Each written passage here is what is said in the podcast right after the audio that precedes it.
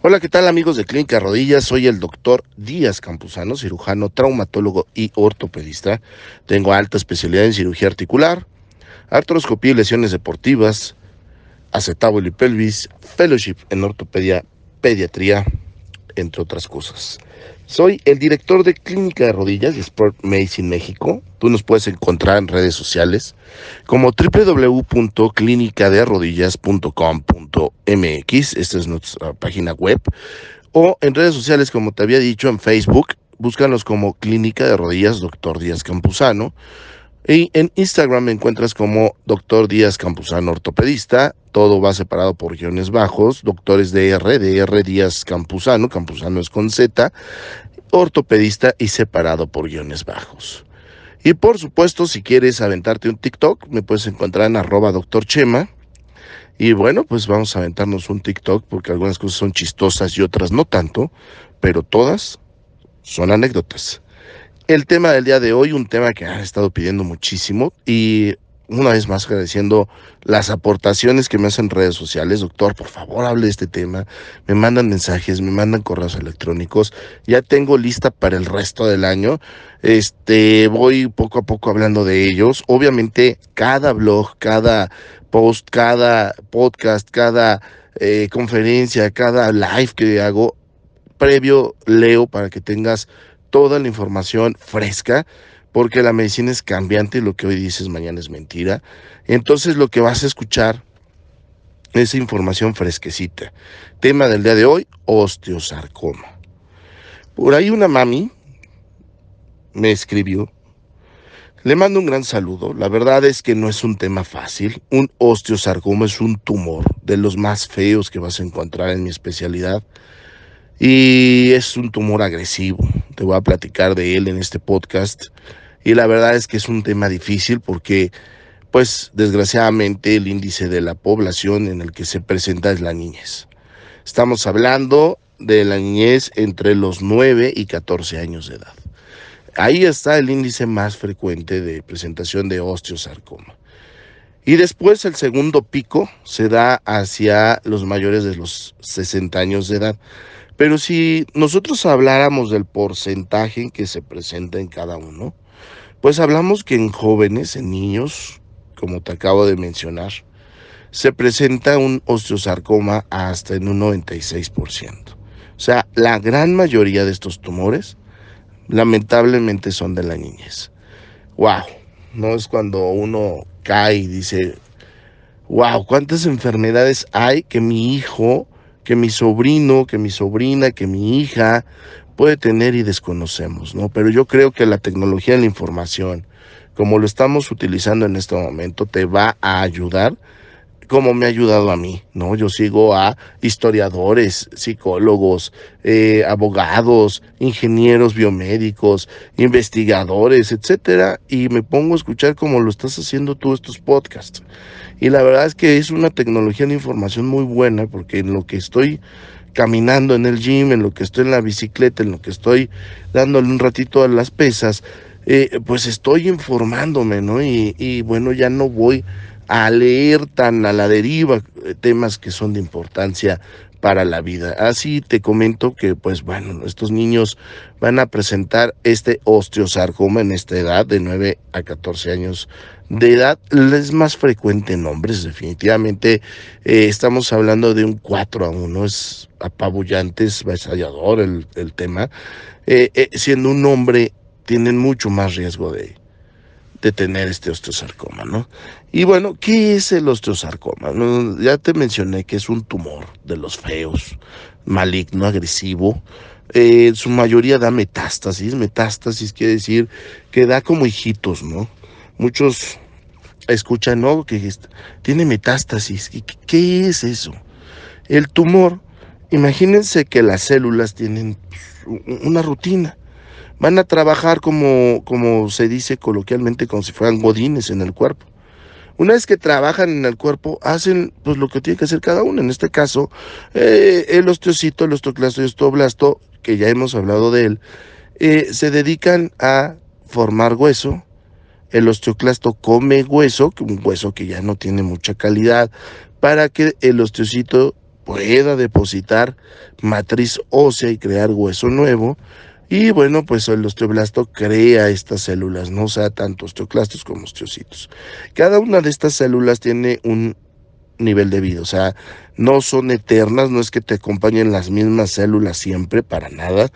Tus huesos no son los mismos eh, que fueron hace cinco años. Tienes células nuevas, tienes personal nuevo trabajando en tus huesos eh, prácticamente cada año, prácticamente incluso hasta por meses, dependiendo qué estás haciendo, las cargas, el ejercicio, que las hormonas, todo esto ya habíamos hablado. Entonces, eh, es un trabajo godín, lo están haciendo, lo están haciendo, pero desgraciadamente por medio de un fallo en la transcripción genética de la información del RNA mensajero, sé que esto es difícil, pero espero me esté siguiendo, eh, pues simplemente dejan de funcionar como Godín y se ponen en huelga y entonces se reproducen de manera incesante, eh, sin control, pero no solo eso, sino además si vieron esta eh, película de mi villano favorito, ya ven que en, en, una de las películas transforman a los minions en unos como monstruitos que están todos feitos y como que no entienden razones y, atacan. Así imagínense a las células se transforman en esos monstruitos, se van a reproducir, no le hacen caso a la genética, les vale si tienen mucho poco espacio, les vale si tienen que matar al de al lado, les vale si es su compañero, su hermano, o sea, se transforman en esos minions morados feos y empiezan a hacer un tumor. Ese tumor va a crecer y a crecer y a crecer y puede incluso llegar a invadir toda la pierna, todo el brazo, toda la pelvis, todo el cuerpo. ¿Y cómo invade el cuerpo? Si empezamos, el hueso que más frecuentemente tiene un osteosarcoma es el fémur. Si nosotros empezamos por ahí, empieza a crecer el tumor y para expandirse, imagínense cuánto crece, suelta hijitos y los hijitos se van por circulación linfática, venosa o arterial, o sea, por la sangre o por el sistema linfático. Acuérdense que en la sangre hay arterias y venas, por cualquiera de los dos. Se pueden ir estas células llamadas metástasis. Entonces, estas metástasis se instalan, veto a saber dónde. E encuentra una canica en un pajar difícil. Y entonces puede instalarse, por ejemplo, en el otro fémur pero también en hígado o en el cerebro. Y empezamos a tener complicaciones reales y graves porque primero localiza la metástasis. Segundo, la que la localizaste, hay más. Tercero, ¿qué tan desarrolladas están? Cuarto, cada una de las metástasis va a ser un nuevo tumor, es un minion morado feo. Entonces, entre más invadido estés, pues desgraciadamente peor pronóstico tienes. Ojo que estamos hablando de niños, en su gran mayoría. ¿Se imaginan por todo lo que hay que pasar? Yo ahorita te estoy contando esto de manera muy somera y muy amigable y, te lo pongo con ejemplo de Minions, pero mientras el paciente está sufriendo, baja de peso, se le va el apetito, es cáncer, es cáncer. Entonces imagínense la angustia de los papás, ¿no? El niño deja de crecer, tiene una deformidad, tiene dolor, eh, se ve caquéctico, eso quiere decir que está como acabado, enfermo, delgado, pálido, obviamente se ve afectada la producción de glóbulos rojos, está anémico, este no quiere comer, eh, bueno, todos los trastornos que tú te puedas imaginar si es que conoces a alguien que haya tenido cáncer, pues esto es algo muy parecido, eh, por no decirte similar o incluso a veces hasta peor de lo que tú hayas podido presenciar. Porque todavía el cáncer cervicuterino, el de mama, que ojo, entre paréntesis, no lo demerito, también mata, eh, no mata tan fuerte, tan rápido como el osteosarcoma. Y es que en el momento en el que nosotros comenzamos su estudio, el osteosarcoma tiene tres líneas celulares principalmente. La osteoblástica, la condroblástica y las demás, ¿no? Que pueden ser, uf, infinidad, no tienes idea. Hay unas subdivisiones que pueden ser angiovasculares, que pueden ser de matriz ósea, de tejido celular, tejido subjuntivo. Entonces, eh, vamos a irnos con las dos más comunes, que son las osteoblásticas y condroblásticas. Las osteoblásticas representan prácticamente el 80% de las líneas celulares, es decir, cada que tú puedas tomar una biopsia y ver a qué estripe celular pertenece, seguramente es osteoblástica. ¿Qué quiere decir osteoblástica? Osteón, hueso, blastos quiere decir eh, en su etimología grecolatina, inmaduro, nuevo, productor. Entonces, esto quiere decir que osteoblasto es la línea del hueso. El tumor viene del hueso, produce células cancerígenas del hueso, osteoblásticas. Pero si hablamos de condroblásticas, es el tumor o la línea celular de cartílago, condroblásticas. Esta parte de por sí es apasionante en cuanto a tumores, pero todavía es más apasionante cuando no entiendes muy bien, porque estos tumores, todos los tumores están en constante estudio, no es que los entendamos al 100, siempre nos hacen una jugada, por ahí dicen que las infecciones y los tumores no tienen palabra de honor, y eso nos referimos que está descrito en la literatura que se comporta así, así, así con una historia natural, pero en realidad hace lo que quiere, el tumor y la infección. De repente cuando ves no tiene fiebre, todo está muy bien, dices, oh, creo que ya está cediendo y se muere mañana. Dices, ¿qué pasó? No, pues ya tenía sepsis, ah, caray, o sea, me ganó. Y yo pensé que íbamos muy bien, pero bueno, o sea, son cosas que en el cuerpo humano pasan. Entonces, imagínate, eh, un tejido como el cartílago, que vaya que le he dedicado mi vida a la lectura, a, su estudio, a su tratamiento, un tejido tan precioso como este, tan difícil, tan incomprensible a estos tiempos, eh, que bueno, de repente también haga tumores.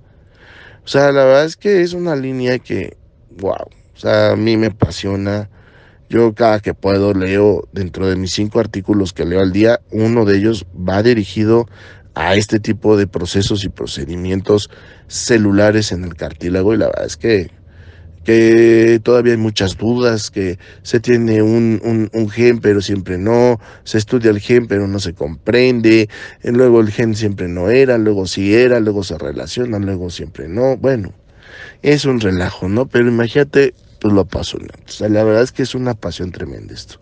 Es peor que el fútbol, peor que el básquetbol. Pero bueno, estas son las dos líneas celulares. Y estas líneas celulares, ¿cómo las obtenemos o cómo sabemos que el tumor va a tener estas líneas celulares? Pues lo primero que haces es la presentación clínica, ¿no?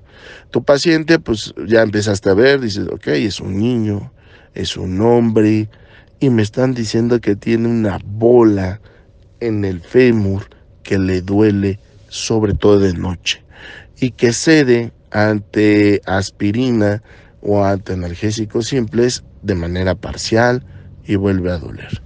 Es ahí cuando empiezas a decir, ok, agua pasa por mi casa, cate de mi corazón es el osteosarcoma. Hay que descartar osteosarcoma. Dice mi abuelita, en paz descanse, piensa mal y acertarás. Lo mejor es que no lo sea. No son noticias fáciles. El cómo te vas a dirigir a los familiares es difícil, es sensible, es adecuado que vayas poco a poco. Y finalmente llega ese momento, ¿no? Donde le dices, bueno, señor, señorita, señora, eh, padres, etcétera, estamos ante un bulto que tenemos que estudiarlo y que tenemos que descartar un tumor, sea bueno o malo, maligno o benigno, vamos a hacer los estudios correspondientes. A partir de ahora se necesita fuerza, paciencia y sobre todo que ustedes sean los grandes pilares como siempre lo han sido de su hijo. Eh, no quiero adelantarme absolutamente nada. hagamos los estudios y poco a poco los voy a llevar de la mano. Y bueno, finalmente así va a ser, ¿no? Entonces tenemos este bulto, tenemos este tumor y lo primero que hay que hacer es una biopsia incisional, ¿no? Este, o puede ser excisional también, depende de lo que, lo que tú, tú crees. En lo personal, yo utilizo un trucut, que es como una aguja, no me gusta abrir por la cuestión de, los, de las metástasis. Entonces adquiero la biopsia, la mando a patología, por lo general mando tres muestras para que no haya problema. El paciente bajo anestesia eh, y bueno, pues finalmente esperamos los resultados de patología. En caso de que me digan que las muestras no son concluyentes, insatisfactorias o que no podemos determinar la estricpe celular, ni modo tendríamos que abrir para cortar un buen pedazo de ese tumor y mandarlo a estudiar porque este tema es muy delicado. Pero esas eh, ocasiones han sido prácticamente nulas a mínimas que yo recuerde ninguna eh, donde haya tenido que abrir porque las muestras sean insuficientes. Como menciono, utilizo Trucut, que es una aguja especial para esto. Pues están hechas para que la muestra sea suficiente. Tienen un sistema automático donde tú prácticamente entierras la aguja, activas el sistema y toma la, la muestra. Entonces lo hago en tres zonas diferentes. Son tres muestras y por lo regular una por lo menos sale bien y con eso me es suficiente para trabajar. En cuanto me dicen, sabes que estás frente a un osteosarcoma de stricpe, por lo regular osteoblástica, siguiente es hacer un gamagrama óseo. Porque el gamagrama óseo me va a indicar, y, y la mayoría de los artículos lo mencionan que es mejor comenzar con Tecnesio 99, eh, me va a indicar si hay metástasis o no. Hasta dónde va el tumor. ¿Qué tanto me ha ganado? Con esto el pronóstico al paciente, ¿no? Que puede ir desde la amputación hasta pues la exéresis del tumor, ¿no? Con bordes libres amplios y salvar la extremidad, que eso sería eh, primordial, ¿no? Salvar la vida, salvar la extremidad es algo fundamental en el tratamiento de este tipo de tumores. Con ello ya tenemos entonces la patología, tenemos un estudio de medicina nuclear y empiezas a tomar decisiones, ¿no? Ya empiezas a decir, ok, voy a hacer una cirugía donde voy a quitar el tumor o, ¿saben qué? Nos está ganando, hay que amputar supracondilio, infracondilio, desarticular, etc. Estas son decisiones bastante difíciles. Hay ocasiones en las que eh, solamente necesitas resecar y dar quimioterapia, radioterapia. Todo depende de cómo veas la situación clínica del paciente y sus estudios, obviamente, ¿no? Eh, algo, algún dato curioso que te puedo comentar acerca de estos tumores es que en el mundo, eh, la parte del mundo que más frecuentemente presenta este tipo de tumores tómenla, es latinoamericano. O sea, la verdad es que LATAM se ha llevado una buena parte de estudio de estos tumores, vienen incluso del extranjero para estudiar pacientes con estos tumores, ya que no son tan frecuentes en primer mundo, pero los países de América Latina somos los que más presentamos este tipo de tumores. Es importante entonces que observemos, que no tengamos el cuadro clínico que te platiqué, ¿no? Siempre eh, no dejes de hacerle caso a tus hijos cuando te digan que tienen dolor, ¿no? De repente nos podemos confundir diagnóstico diferencial con el famoso dolor de huesos del crecimiento, que vaya que si hay una gran discusión en los congresos si es fisiológico, si no es fisiológico, si se debe de tratar, si no se debe de tratar, pero esto es tema de otro podcast, porque en este hablamos de un tumor que la verdad es que es muy importante ya que la mayoría de las metástasis, 80%, se van a pulmón. Prácticamente paciente que tiene metástasis en ambos pulmones es un paciente con un pronóstico muy malo. Todavía en un pulmón tiene pronóstico reservado y sin metástasis tiene un pronóstico de bueno a reservado pero en ambos pulmones prácticamente estamos desahuciando al paciente, aunque por supuesto eso no quiere decir que no lo vamos a tratar. vamos a hacer hasta lo imposible para ello. Yo soy el doctor Díaz Campuzano, soy cirujano, traumatólogo y ortopedista con alta especialidad en cirugía articular, artroscopía y lesiones deportivas. Me encuentras en Facebook como Clínica de Rodillas, doctor Díaz Campuzano. Te lo voy a repetir, Clínica de Rodillas, doctor Díaz Campuzano. No te olvides de poner mis apellidos para el Facebook, para que no vayas a irte a otras páginas que pues no tienen nada que ver con esto que te estoy contando. Y bueno, pues el Instagram en doctor Díaz Campuzano ortopedista, separado por guiones bajos, doctores de R, Campusano con Z, y en TikTok arroba doctor Chema, vamos a echarnos un TikTok donde algunas cosas son chistosas y otras no tanto, pero todas son anécdotas. Para mí es un placer estar en contacto contigo. No me dejes de escribir a doctor Campuzano yahoo.com.mx o a mí también WhatsApp al 5535 01 0034 donde también podemos atenderte si tienes alguna duda, pregunta, sugerencia de tema y es el número donde puedes agendar cita en Clínica Rodillas. Cuídate mucho. Adiós. Thank you.